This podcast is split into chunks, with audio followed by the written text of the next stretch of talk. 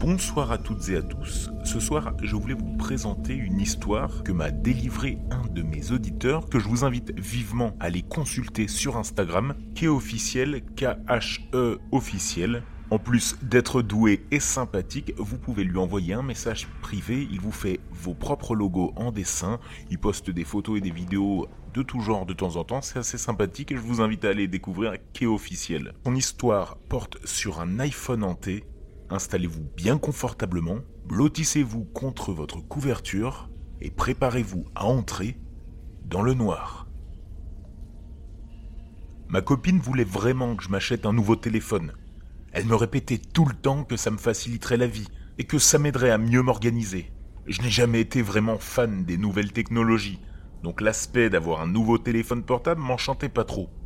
En plus, ces aimants à conneries coûtaient cher et je voulais pas dépenser de l'argent pour un objet qui n'avait aucune utilité pour moi.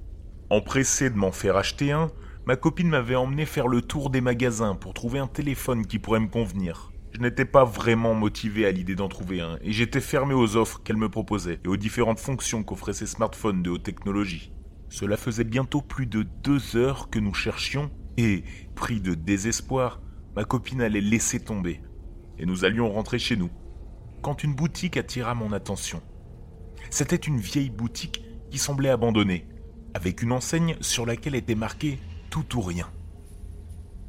Derrière cette vitre poussiéreuse, on pouvait voir un des derniers iPhones au prix de 100 euros qui était en vente. J'ai tout de suite flashé dessus, car ce genre de téléphone n'est accessible qu'à partir de 1000 euros normalement, ou même plus, car ces téléphones étaient réputés pour leur performance et leur fiabilité. Il était d'occasion, mais c'était quand même la meilleure des affaires que l'on pouvait imaginer. Je suis donc entré dans la boutique avec la forte intention de m'approprier ce téléphone. Étrangement, le vendeur, qui semblait poli, propre et sérieux, n'a pas cherché à m'arnaquer, et il semblait vouloir se débarrasser du smartphone. Il m'a juste dit qu'il s'agissait d'un très bon choix, tout en me conseillant de ne jamais l'utiliser pour un selfie. Je ne comprenais pas trop, mais je n'ai pas cherché à comprendre non plus, car je le voulais vraiment. Je l'ai acheté et je suis parti avec. Ma copine, toute contente de ma nouvelle acquisition. J'étais vraiment fier d'avoir pu acheter un smartphone d'aussi bonne qualité pour une si petite somme. Je ne me suis pas une seule fois douté que ce téléphone allait me terrifier à jamais. Cet iPhone avait plusieurs options, mais je n'utilisais que celle des messages et du téléphone.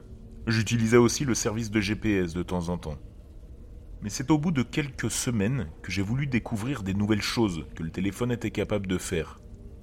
J'ai découvert Siri, un assistant vocal qui raconte des blagues, donne des infos et effectue des commandes vocales. Puis, j'ai découvert l'appareil photo qui faisait de magnifiques photos.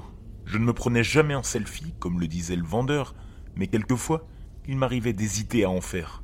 C'est vrai quoi, il m'a même pas dit pourquoi. Et ce fut ce jour où j'ai fait cette erreur qui changea ma vie le samedi 20 mars 2021. J'ai voulu essayer l'option selfie. J'ai demandé à Siri Siri, prends un selfie. Le téléphone m'a répondu si j'étais sûr de vouloir le faire. J'ai hésité un court instant, mais je lui ai répondu oui. Et je me vis dans l'écran du téléphone. Je ne comprenais vraiment pas pourquoi le vendeur ne voulait pas que je me prenne en selfie, car je n'y voyais aucun problème. Je pouvais appliquer des filtres, modifier la beauté de mon visage. Je ne voyais vraiment aucun défaut de l'appareil mais c'est au moment où je me suis prise en photo que toute ma vie a basculé. Une fois la photo prise, je me suis rendu dans la galerie de l'appareil photo pour voir le résultat. La galerie présentait les dossiers selfie. J'ai alors appuyé sur ce dossier. Je n'aurais vraiment pas dû. Mais l'erreur était faite. Devant moi s'affichaient des photos de personnes, le visage en sang, les yeux arrachés et des morceaux de peau découpés. C'était horrible.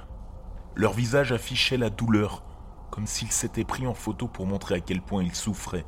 Terrifié, je cherchais ma photo pour voir si ce que je pensais était vrai. Malheureusement, ce que j'ai vu a confirmé ce que je croyais. Je me suis trouvé.